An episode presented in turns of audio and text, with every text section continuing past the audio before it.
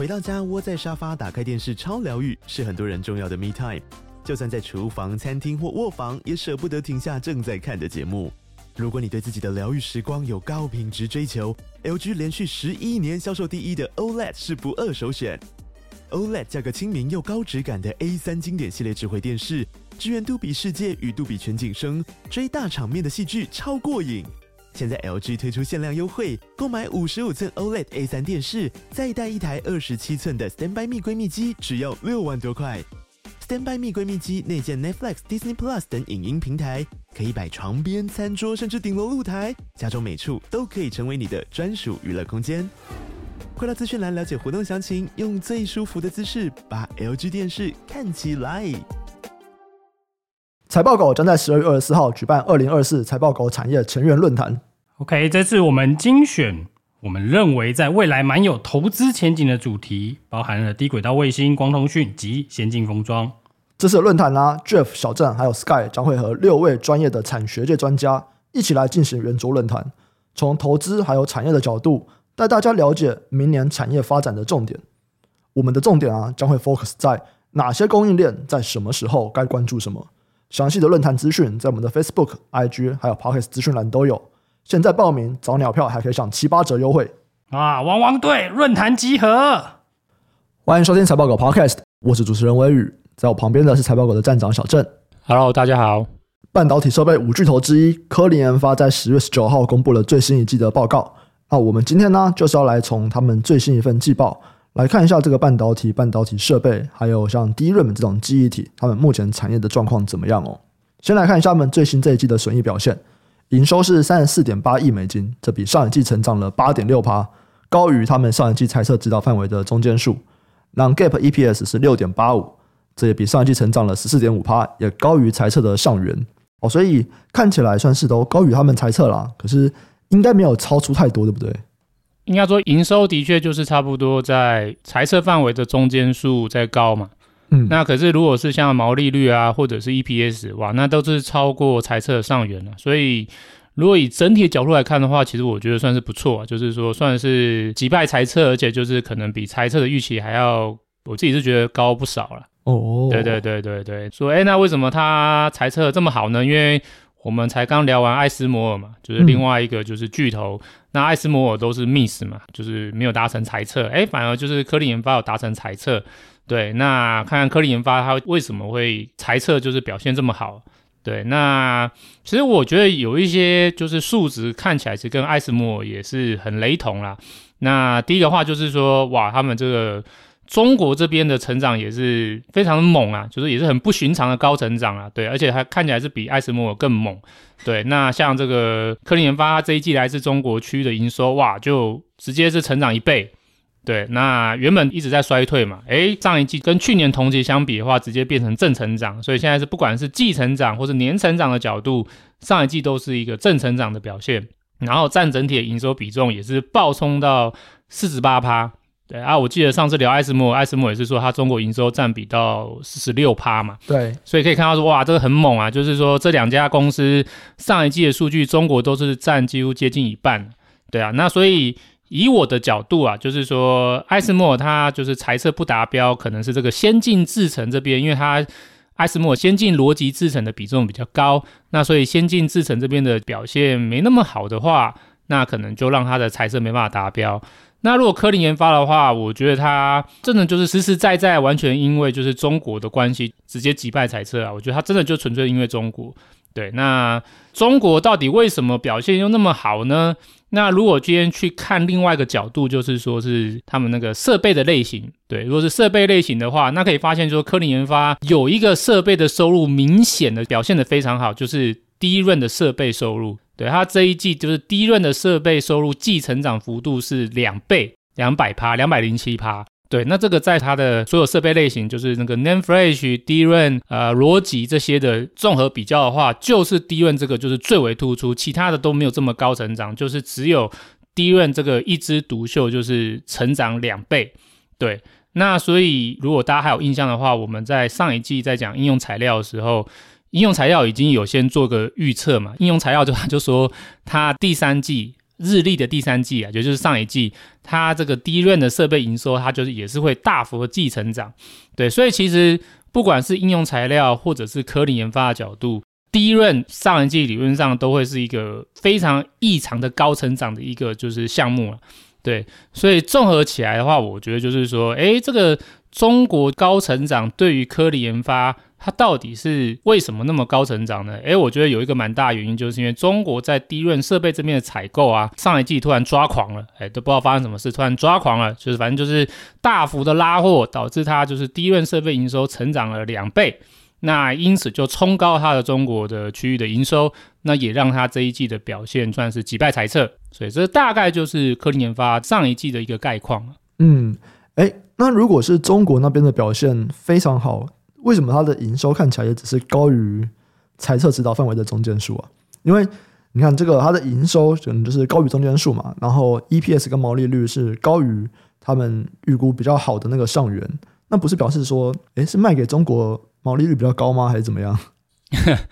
先回答你的问题啊，就是说，哎，中国这边成长这么惊人嘛？然后你的问题是说，那为什么财测看起来好像也只有个位数的成长？对，也没有说就是非常惊人的可能双位数成长，这是你要问的问题，对吗？对啊，对啊，对啊。好啊，那其实很简单嘛，那就是其他地方的营收太烂了，就这么简单。哦，那为什么它的毛利率还可以大幅超过？呃。这毛利率可能会跟产品组合比较有关系啊，嗯，它并不是说你的营收规模下降，那它的毛利率就跟着萎缩。如果站在它公司的角度，就是说他们的产品组合可能反而因为，譬如说这个记忆体的比重比较低一点，因为过去几季其实就是是逻辑的比重比较高，然后反而是记忆体的比重比较低。对，那所以在这样的情况之下，可能就是第一个就是说它的毛利率还是可以不下滑。那第二话可能就像你说的，就是说，诶，也许他们卖给中国的这个部分会不会是毛利率比较高一点？这个我不知道。对，这个很多变化。因为就我的角度吧，就是说中国为什么就是营收这么高成长？那其实，在上次艾斯摩尔的季报解析，我有提出一个观点嘛，就我认为其实是因为那个啦，就是担心制裁，所以中国业者要加紧采购，要赶在这个美国的或是荷兰的禁令出来之前，可能有更多的不确定性，或者是更多的限制扩大的状况之下，他要先提前赶快拉货。那你想想看，如果说我很急着拉货，对于就是报价或毛利率，我会很关心吗？我可能相对就没那么关心嘛。我可以尽量拿就拿，我可以接受我就尽量接受嘛。嗯，嗯，所以也可以合理推测说，在这样情况之下，中国可能对于这些设备的价格，他们可能并不会特别的压价，或者是说可能相关业者可能给高一点的价格，他们也是愿意采购。那这各方面，我觉得都会是让它的毛利率表现就是还是有上升的啊。对，那如果你今天是要问说另外一个问题是说，诶，那中国这样子，因为中国看起来就是成长一倍嘛，对，那中国成长一倍，那为什么整体营收才成长个个位数？那其实就是其他区域太烂了，像这个 NAND Flash，NAND Flash 就是还是很烂。对，大家要记得，就是科力研发以往一向都是 NAND Flash 设备的营收是占他们公司比重最大，而且是接近五成。那我看到最新的一季数据，占整体营收的比重就只剩十五趴了，对，甚至比低润还低。原本以往都是低润占比是最低的，可是现在到这一季的话，诶就是因为 n a n f l a s h 真的太烂了，占整体营收比重就萎缩到只剩下十五趴，反而 DRAM 在就是中国的强劲拉货，从以往就是占比可能是差不多十多趴吧，哇，就是一举拉升到现在就是占整体营收二十三趴。那所以就是说，我觉得目前状况就是只有 DRAM 就是一枝独秀了，其他的就是 n a n f l a s h 啊，或者是说像这一季可能是逻辑制程这边也没有到就是特别强。对，那所以就是说整体没那么好，只靠低润一枝独秀还是没有办法撑起全部啊。因为毕竟你说低润再强，成长一倍，那也是从就是占十趴变成到占二十趴，那其他的八九十趴的营收都还是比较偏向是比较疲软，那自然它这个营收的整体的这张平均下来，那也就大概只能成长了就是个位数吧。对，只是说这已经比公司预期好啊，因为如果没有中国拉货这个因素，我想公司原本预期应该就是，诶，在现在这样子一个算是半导体景气衰退期的状况之下，它应该是要衰退的，诶，反而因为这个中国神秘的疯狂拉货，那就至少让它让它的营收能够不至于衰退，还可以正成长，那这对于公司已经算是一个不幸中的大幸吧，就是说已经算是非常好了啦。对啊，这你还要怎样？我我都已经这么烂，我还可以成长，我已经很不错了。嗯嗯，对，好。那如果我们来看他们接下来啊，公司是预计它的营运会持续回温哦。下一季它营收预计可以成长六趴，然后 non-GAAP EPS 也可以再成长二点二趴。所以跟艾斯摩尔是不是比较不一样啊？因为艾斯摩尔会觉得说，哎，那中国那边好像已经差不多了，对不对？艾斯摩尔是预期明年啊，哦，明年，明年，明年，他说明年，对，短期的话可能还有，他说预期明年应该就没有办法这么棒喽。嗯嗯，对，所以大概艾斯摩尔说法是这样。那科林研发是觉得说，至少下一季还会有。科林研发。他没有很明确讲到明年的状况，或者是说，其实有法人问他说，是不是明年就是中国的收入就没有办法那么好？那公司讲的有点暧昧啊，他就是说，嗯，未来的事情我们不知道。那可是他觉得中国的需求也不会完全消失，他给你一个很模棱两可的说法，只是说，如果是站在下一季的角度。哎，这一季也应该算这一季嘛，嗯、因为现在已经第四季了嘛。对，站在这一季的猜测，他要跟你讲，就是说这一季还是不错。对，因为上一季中国营收的比重占到四十八趴嘛。对，他说这一季这个比重应该也不会，或者说也是差不多类似的水平，也是四十五趴以上嘛。我猜应该是这样的想法。对，所以他的说法是说，这一季中国营收会较上季略微下滑，没有办法像上季那么高，可是还是很好。对，因为这个四十八趴，这个是历史以来有史以来这么高的一个高水平。对，那他说这一季就算掉也不会掉太多了，所以就是说这一季中国的营运它还算是乐观啊，就是说这个采购的绝对金额还是非常高档，占营收的比重应该还是会接近上一季这种历史高峰的水平。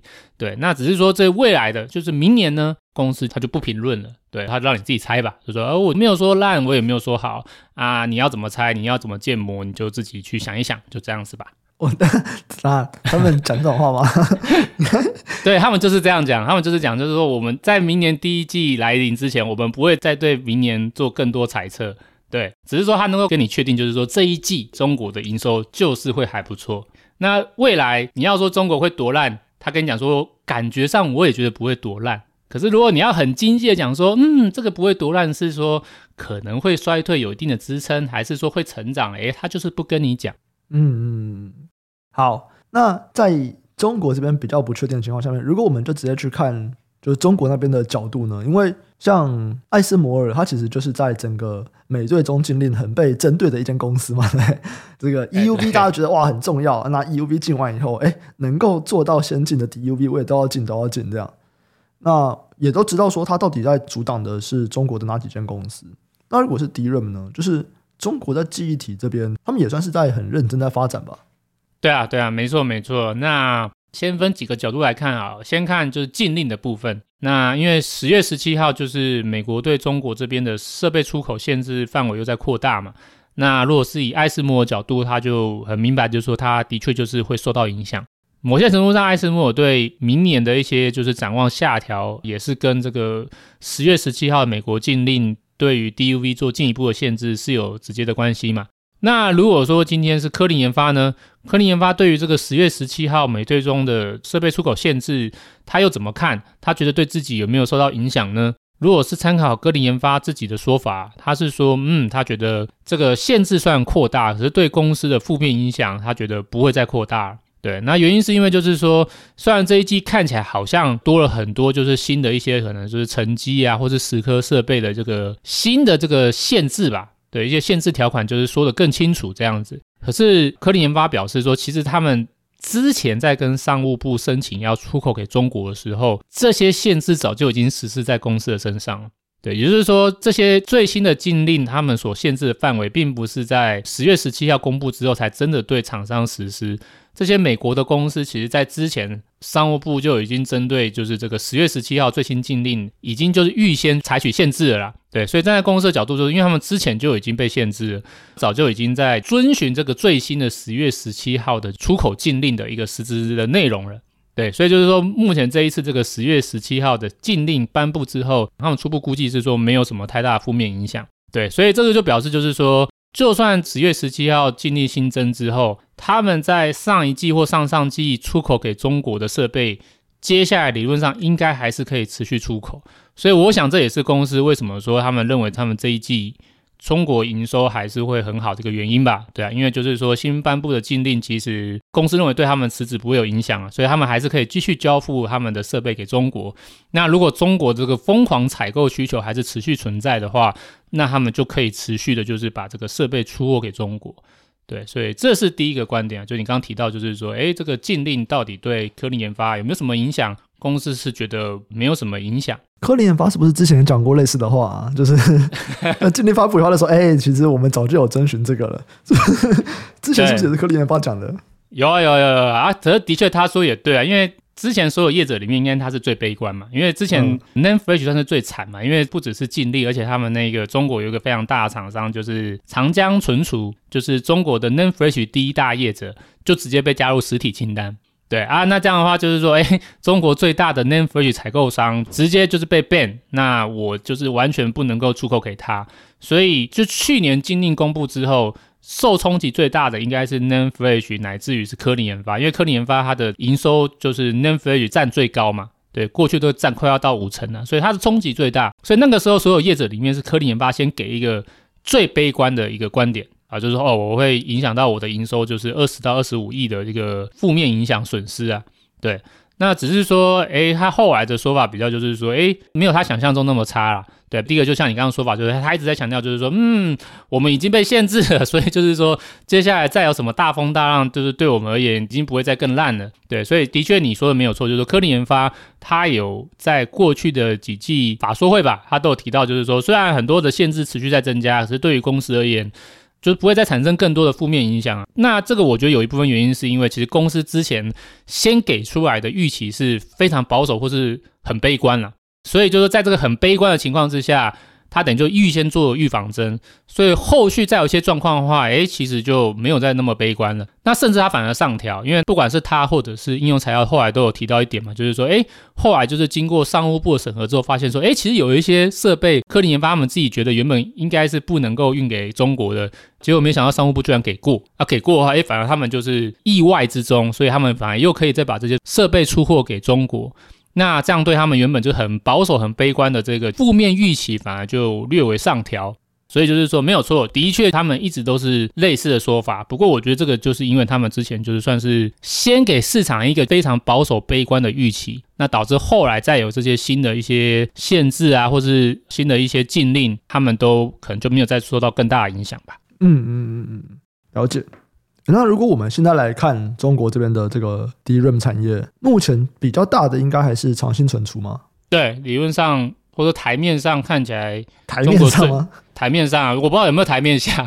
对，谁知道，对不对？就是说台面下很多奇怪的，比如说华为在干什么，没有人知道，突然就蹦出一个七纳米晶片嘛，也是。所以就是说。台面上，如果目前可以知道，应该就是长信存储啦。长信存储应该是目前中国台面上第一任的产能或者是制成发展算是领先的业者就对了。嗯嗯，所以这次的科林研发在中国卖了很多迪润或者是他们中国营收增加很多，然后第一任卖的很多，就可能就是长信存储吗？对啊，如果以目前而言的话，我觉得可以合理怀疑，就是主要的采购者应该是长兴存储啦，或者说我们就先这样假定啦。嗯，对，反正就是中国他们还是很积极的想要发展 DRAM，那长兴存储算是领先或领头羊吧。对，那上一季科林研发的 DRAM 设备哇，直接成长两倍嘛。那我自己是先猜说，应该会是中国的长兴存储会拉货了。对，那这个怀疑或者说这个东西，其实我们之前在应用材料有先聊过，因为那时候应用材料上一季的猜测就是他直接跟你讲，就是说他的低院设备营收会暴冲。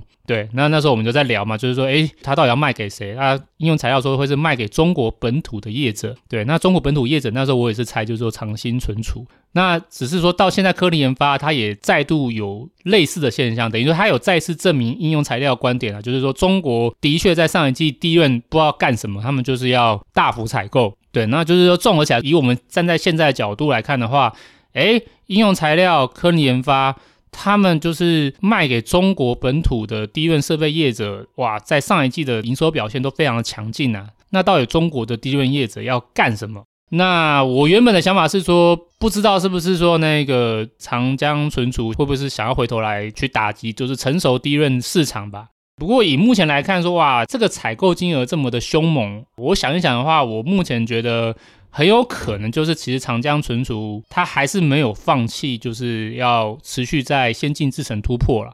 对，所以站在我角度就是说，很有可能长江存储跟应用材料，还有科林研发，甚至艾斯摩尔，他们就是不断的大量采购这些设备的话，我认为应该还是想要布局在就是先进制程的突破。对，那想一想，我觉得兜起来也算合理啊，因为像 NAND Flash 没办法拉货，是因为最大的厂商长江存储已经被放到实体清单被禁嘛。嗯，可是长兴存储没有啊，大家也很好奇说，哎，为什么长兴存储没有？不知道，我猜可能是因为它落后先进业者的这个制程落后太多了，然后所以中国可能说要先放你一马啊，因为长江存储看起来已经快追上了啊，所以你这个长江存储就先被禁。对，那不管怎么样说，诶，长兴存储没有被禁，那所以它理论上它的确只要能够符合每日欧采购规范的话，它还是可以采购符合规范的先进设备啊。对，那只是说，那它为什么是选择在上一季突然大幅的拉货？它为什么不是在第一季？为什么不是在第二季？它为什么偏偏在第三季就开始大幅拉货呢？对，那我自己是觉得这个时间点蛮微妙的，因为大家可以去想一件事情，就是说，其实，在第二季底啊，就是大概五月底到六月初有发生一件事件呢、啊，就是中国有宣布制裁美光嘛，嗯，对不对？中国宣布制裁美光，就是说美光你相关的这个 DRAM 或是 NAND Flash 晶片，我认为有安全上的疑虑，所以呢，我们国家的这个重要的基础建设厂商都不能够采用你的这个记忆体设备。那其实这件事情发生出来之后，市场或者是美国的一些这个舆论啊，都有在就是疯狂的讲，就是说，嗯，我们自己的这个美光被中国弄了，这样怎么行？我们一定也是要报复、要制裁、要反击。对，那当然现在还不知道到底反击是什么了。对，可是我觉得在时间点上面，就是说，诶，这个中国去弄美光之后，接下来第三季就是中国在低润设备的采购就开始大幅拉货。我觉得时间点上很巧合啦，所以我第一个想法是说，我觉得很有可能是因为中国的第一任厂商或者是长兴存储吧，我觉得他可能担心后续美国可能会有进一步的制裁。对，那这个制裁不只是说这个最近十月十七号这个禁令更新哦，就是说会不会之后可能甚至直接针对长兴存储颁布新一波的制裁。就像长江存储一样，后来就直接被进入到实体清单。长兴存储也有可能被美国针对放入到实体清单，我觉得这也是有可能的啊，对啊，因为第一个就是说美光被中国弄一下，我美国也要反击嘛，对啊，那再来就是说两国之间的这个竞争趋于激烈了，对啊，加上这个华为最近又弄出个七纳米嘛，这个都会刺激就是美国对于中国的限制可能更加缩紧了，所以站在我的角度，我觉得就是说。哎，为什么就是上一季突然就是中国或者是长兴存储的拉货突然变得这么的积极啊，或者说拉货的幅度这么大？我个人猜测有可能是长兴存储担心就是自己后续可能会直接被禁，所以他要赶在就是这些事情发生之前就先加紧采购吧。对，或者说也许会不会他们有听到什么消息是我们不知道，所以他们要做这个动作。我也不知道，不过看起来就是，我觉得把几个事情兜起来的话，我觉得很有可能是因为长兴存储担心自己的低润的发展后续可能会因为美国的制裁进一步的受限，所以赶在现在就赶快的拉货。对，那所以我觉得有可能是这样。那如果真的是这样的话，那我觉得这个回到你刚刚的问题，就是说中国乃至于就是中国低润的拉货到明年或到后年还有办法这么的强劲吗？我会有一点怀疑啦，嗯，对啊，就是说，因为我的动机是为了要应对美国可能对我做制裁嘛，所以我要赶快去拉货嘛，对不对？这跟艾斯摩尔很像啊，就是都是一种我先买的概念。对啊，对啊，对啊，这等于在提前透支未来的需求嘛。对对对，就是说我按照我的原本的就是产品的计划，我可能是要二四、二五或二六我才会发展什么东西，才会采购什么设备。可是因为我现在担心你就是禁令禁止我采购。那我只好提前把未来的需求先拉到现在来采购，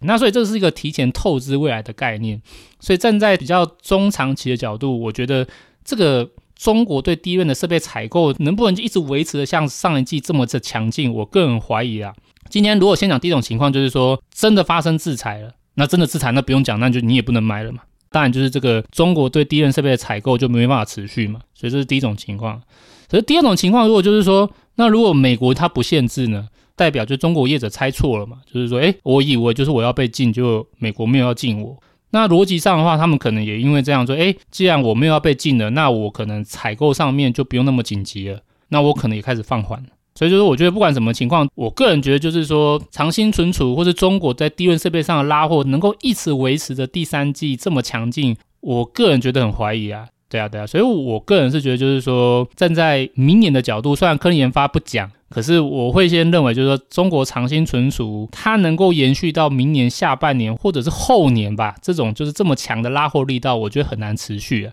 对，那所以我的话，我会持续关注美国这边。对，因为长兴存储的拉货这么强劲的一个原因，有可能是担心美国的制裁嘛。那所以我就是关注美国对长兴存储这边的后续动作，我觉得是个关键。那如果说美国后续真的就是把长兴存储做进一步制裁了，那我觉得对于就是科林研发乃至于整个就是设备业者的中国部分的这个营收的动能就会受到压抑。对，所以这个是我的初步猜测了。嗯，好，那刚刚讲的主要是在第一任那边嘛，就是长兴存储它会因为目前还不受今天的影响，多去买它现在可能还用不到，但未来会用的设备。那这样子，另外一间公司就是长江存储，它是已经有被列入实体清单了，所以它其实就比较难去买 NAND 相关的东西。对啊，对啊。那科林研发它会怎么看 NAND 这边的表现呢？好啊，好啊。那可以很明显看到，就是说 NAND、DRAM、逻辑这三个东西里面，中国唯一没有扩大采购的，就是只有 NAND Flash 啊。就 NAND Flash 的设备就是没有大幅的拉货，那我觉得也原因就是我刚刚说啊，就是因为那个长江存储直接被放到实体清单嘛，那中国的这个长兴存储低润的代表没有在实体清单，然后中兴的话，它也没有放到实体清单，或者说它是有限制之下还是可以对它做销售了。那所以目前看到就是说，哎，三种类型的设备里面，就是 NAND Flash 没有受惠到中国的拉货，那所以 NAND Flash 的表现就特别烂。对，就是如果以科林研发就是上季的揭露，诶，它的设备收入还是非常烂啊，应该也还是算是这几年的就是最低的水平啊。所以以这样来看的话，就是说 DRAM 设备的需求或者是复苏，某些程度上就是比 DRAM 还要差或还要慢嘛。嗯，那其实我们在之前有就上一季啊，上一季科林研发我们有讲，就是说，诶 DRAM 的设备的需求可能会提前 NAND Flash 复苏。诶，看起来好像就因为中国关系就提前实现了，对，因为中国它就突然就是开始疯狂的拉 DRAM，没有拉 NAND Flash 的这些设备。那的确就是说，从各家厂商这一季表现来看啊，看起来就是说 DRAM 就直接在第三季就直接率先回温了。只是说这个回温的因素是因为中国是一个很大的原因，那 NAND Flash 就还没有，因为中国没有拉货，那整个下游的需求还是偏弱，自然就表现比较差。那只是说，站在我角度说，的确啊，短期 NAND Flash 的设备的复苏脚步明显落后 DRAM，因为它没有中国的助力嘛。对，可是我预期，如果是我们往明年看，因为接下来已经年底了嘛，我们应该重点要放到展望明年了。那如果是明年的话，NAND Flash 还会那么烂吗？对，那我的角度是说，其实我没有这么悲观。我觉得就是说，NAND Flash 再烂再差，明年下半年应该就是成长力道会明显恢复啊。甚至我个人认为，就是说，到了明年下半年，应该 NAND Flash 设备的成长的力道就会反过来超越 D 润。那我个人考量是这样啊，就是说，因为我觉得就是这个 DRAM 设备的近期就是疯狂采购，是因为中国要赶在禁令发酵之前的一个预先采购嘛，它等于提前先透支就是未来的需求嘛。那我自己认为说，这样的需求很难有持久性啊，就是它很难一直持续到明年下半年。所以第一个观点是说，我觉得中国最近这个 DRAM 设备疯狂拉货的这个力道，我觉得很难持续到明年的下半年。那可是它因为就是提前的在现在就开始拉货，它等于有点像是把就是未来的需求提前挪到现在来去做采购，那自然的未来的需求就会变相的就是降低。对，而且如果我们在成长，因为成长都是跟过去相比嘛，所以会有个基期的问题嘛。所以你今年来看第一轮的设备第三季的就是基期已经拉高了。如果到明年下半年的话，诶，那第一轮的成长自然会受到基期很高的因素影响，成长的动能就没有那么强了。所以这是我这第一个观点，就是说第一任设备很有可能因为中国厂商提前透支未来的设备，所以可能明后年的成长的话，力道会有所衰减。那 n a n f i s h 这边的话就没有这个问题啊，因为 n a n f i s h 现在还是很烂，对，当然现在很烂，可是往未来来看的话，就代表就是说，哦，现在很有可能是谷底中的谷底，对吗？就是说我今天要从十分进步到五十分很容易啊，嗯，可是我要从就是八十分进步到一百分，那就很难嘛。嗯，那对于 NAND Flash 有点像这样，就是我现在就是在十分啦，对啊，我还能怎样？我最多就是变零分，你要我怎样？对，可是我不可能变零分嘛，嗯，对啊，那我接下来向上的话，我明年的成长空间或进步空间就很大。那只是说，那到底你真的会进步吗？你会不会就一直是十分？看起来我觉得也没那么悲观啊。因为如果我们参考几个下游的观点，其实 NAND Flash 的下游需求真的在复苏啊，对啊，这个我们不管看各家业者这一季的法说，其实都提到，就是 PC 跟智慧型手机其实去库存算是结束了。对，台积电也是这样说，然后。Intel 也这样说，很多业者都这样说，他们都已经看到，就是 PC 跟智慧型手机的库存已经回到正常水位了，所以他们对于接下来的财测在这一块都是相对乐观呐，就是说都会预估可能就开始回温了。对，那 NAND Flash 更不用讲，机体的话，其实早就提早在第三季就已经开始反应了。这个海力士最新的这个一季的营收出来，哇，表现非常好，这非常高的成长，而且它的低润甚至已经从这个亏损重新回到获利了。对，那为什么？那原因都是在这个 PC 跟智慧型手机看起来去库存结束了。对，那再加上目前记忆体的价格很低，那这些业者他们就会更乐意就是去升级这些记忆体的容量，那所以用量就更大，所以就带动整个记忆体目前从第三季开始就我觉得算是有蛮明显的复苏啊，甚至海力士直接讲就是说 D 软就是走上复苏啊，不会再什么二次衰退啊，他就是明确他就是说 D 软已经走向复苏了。对，那我觉得看 NAND Flash 也是类似啊，就是说这个下游的需求开始转好了，那消费性市场又是 Nanfresh 主要的需求来源，所以我个人认为就是说，其实 Nanfresh 下游已经开始弱底了。对，那对于中游就是这些可能像美光啊、海力士啊、凯霞这些制造业者，当然也是个好事，因为这些业者都是大幅减产嘛，所以我猜他们的减产什么时候产能利用率会开始回温，什么时候开始停止减产，我觉得很有可能就是在明年上半年会逐步就是产能利用率回温了。那只要这些就是 n a n f l a s h 制造业者产能利用率回温，对于更上游的设备业者就是一个好事。对，只要你产能利用率回温，你这个产能重启，你可能就是一些备品或者是升级各方面的，都会需要重新对上游的，就是设备业者再重新拉货。所以如果说现在是下游的 NAND Flash 的谷底转为向上，那预期明年上半年，那就会是 NAND Flash 制造业者会开始回温。那 NAND Flash 业者的产能利用率回温，接下来就会带动更上游的设备业者的需求也回温。所以我自己是猜啊，就是说。NAND Flash 设备的需求最差最差，可能在明年年中就是到谷底，甚至可能在明年上半年可能就会提前落底啊。那如果明年上半年会落底的话，那明年下半年 NAND Flash 设备应该就是会加速的成长。那再配合上今年，哇，今年是谷底嘛，对啊，今年是谷底，然后明年下半年有机会开始走这个景气复苏向上的一个动能。那我觉得其实 NAND Flash 设备明年下半年的成长动能，其实我觉得是可以期待的。那而且它又没有像 DRAM 一样，就是说有被提前透支，所以站在我的角度，就是说 NAND Flash 设备明年下半年的表现应该会强于 DRAM 设备啊，这是我的一个预测啊，就是说目前来看是 DRAM 设备的需求强于 NAND Flash 设备，可是我觉得到明年下半年就会反过来。对对对，那对于科林研发这当然是好事啊，因为科林研发它其实长期来看，它最主要的需求就来自于 NAND Flash 嘛。对啊，那所以说，如果 NAND Flash 就是说，哎，明年上半年就会回温，下半年加速成长。那我觉得对于科林研发明年全年的就是业绩成长轨道，我认为就是逐季向上啊。对，所以我是蛮正向啊，就是说，就算中国的这个对 DRAM 的就是设备的拉货可能无法持续降温，可是对于科林研发而言，它的重点是 NAND Flash 嘛。对啊，所以只要 NAND Flash 能够回温，对于科林研发就是好事。足以就是抵消掉可能就是低润这些的影响，所以我个人对于明年科林研发的业绩成长相对乐观了，我觉得应该会走一个逐季向上的一个步调吧。嗯，好，所以你刚刚也把这个产业的东西也讲得差不多了。就是如果我们来看这个产业链，你刚刚提到说在 NAND Flash 上面，你大概预期可能明年初这个 NAND Flash 就会开始回来，所以下半年的时候 NAND Flash 设备也会回来。那如果我们就先看上半年，这样的话等于是。相关的一些下游模组厂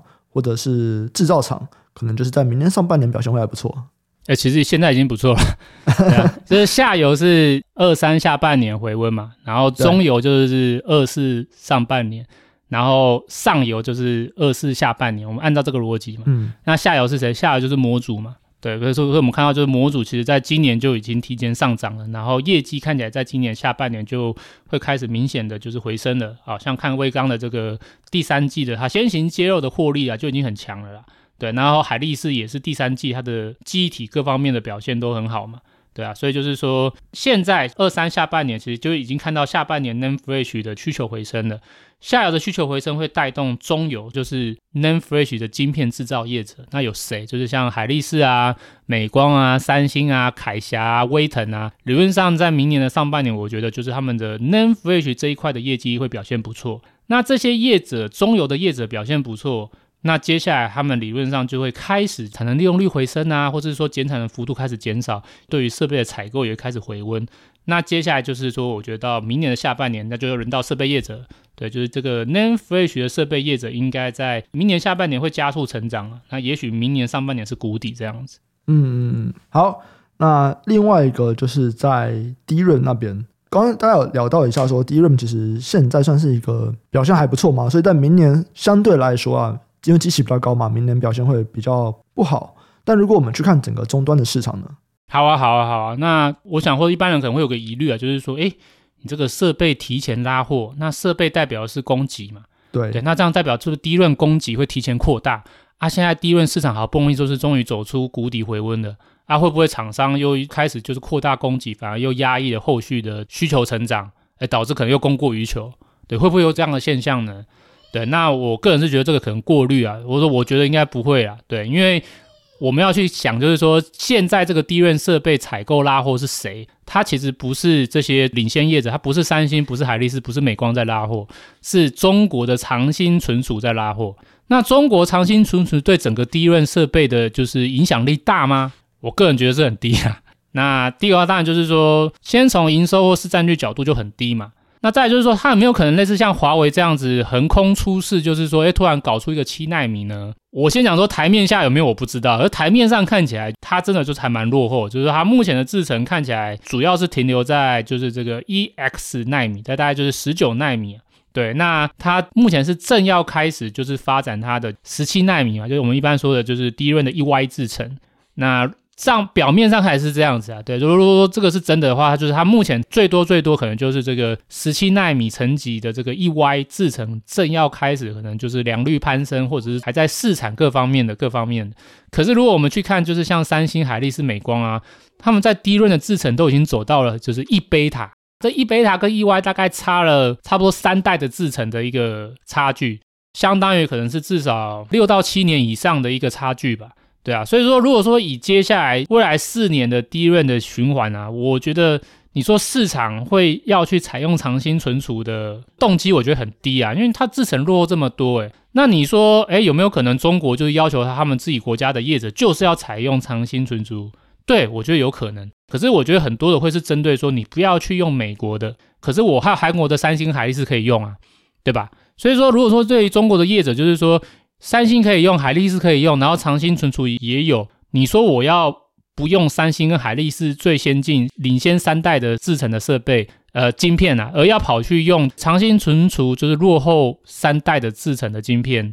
我个人还是觉得，就是说中国的市场还是会比较不倾向采用长兴存储了。对，所以这样来看的话，我觉得长兴存储它的这个预先采购对于整体低润产能的影响，我个人是觉得不大了。对，我觉得应该主要还是在于他们自己，就是为了担心制裁而预先的采购。可是对于主流市场的供给，我觉得应该不会有太大的影响。对，所以以上来看的话，我觉得其实 DRAM 这边整体的市况，我觉得也是不差啦。其实如果我们排除掉长兴存储的话，三星、海力士跟美光在 DRAM 这边的供给也是压得非常低。对，也是偏向减产，也是还没有明显的去做设备拉货或扩张的脚步。对，所以这样来看的话，明年二四年应该就是在供给的角度上面，主流市场上面供给还是偏向紧缩。那所以以这样来看的话，我觉得 DRAM 的景气明年会是属于走一个加速复苏的一个步调，其实跟 NAND Flash 差不多了。对对对，那所以我觉得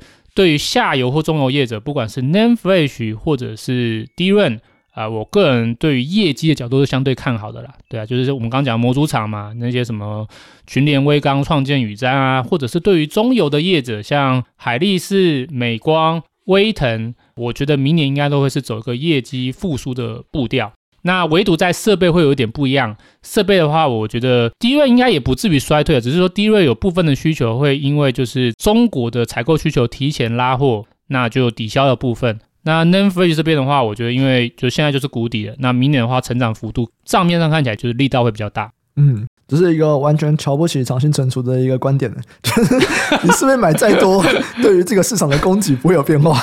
也没有看不起，我我说我是说逻辑上的假设啊，对，但是会不会有什么意外？哎，我不知道，对，比如说就是让你觉得我台面上是落后三代，其实我台面下已经就是走到最新喽，会不会有可能？哎，也有可能，我不知道嘛，对，可是毕竟账面上看起来长兴存储就是落后三代，然后长兴存储看起来很担心美国的下一步制裁，所以就预先加紧拉货。然后中国看起来好像我是讨厌美光，可是我没有说三星、海力士我不喜欢。嗯，那这样综合起来的话，我觉得逻辑上如果还是愿意去采买三星跟海力士的产品的话，我觉得有点难想象，就是说中国业者他们会哦，因为爱国的原因，所以通通跑去去买长兴存储。我觉得这个几率蛮小，而且尤其是这个站在纯粹产能的角度，我觉得很难啊。就是说，这有点像华为一样，你华为虽然做的是七纳米。可是你七纳米的产能到底有多少？嗯，对吧？你产能可能就是你的受限的一个关键嘛。对，所以你可能真的大家想买，可是你可能最多也可能只能卖个就是几百万到可能是千万出头的一个晶片数量。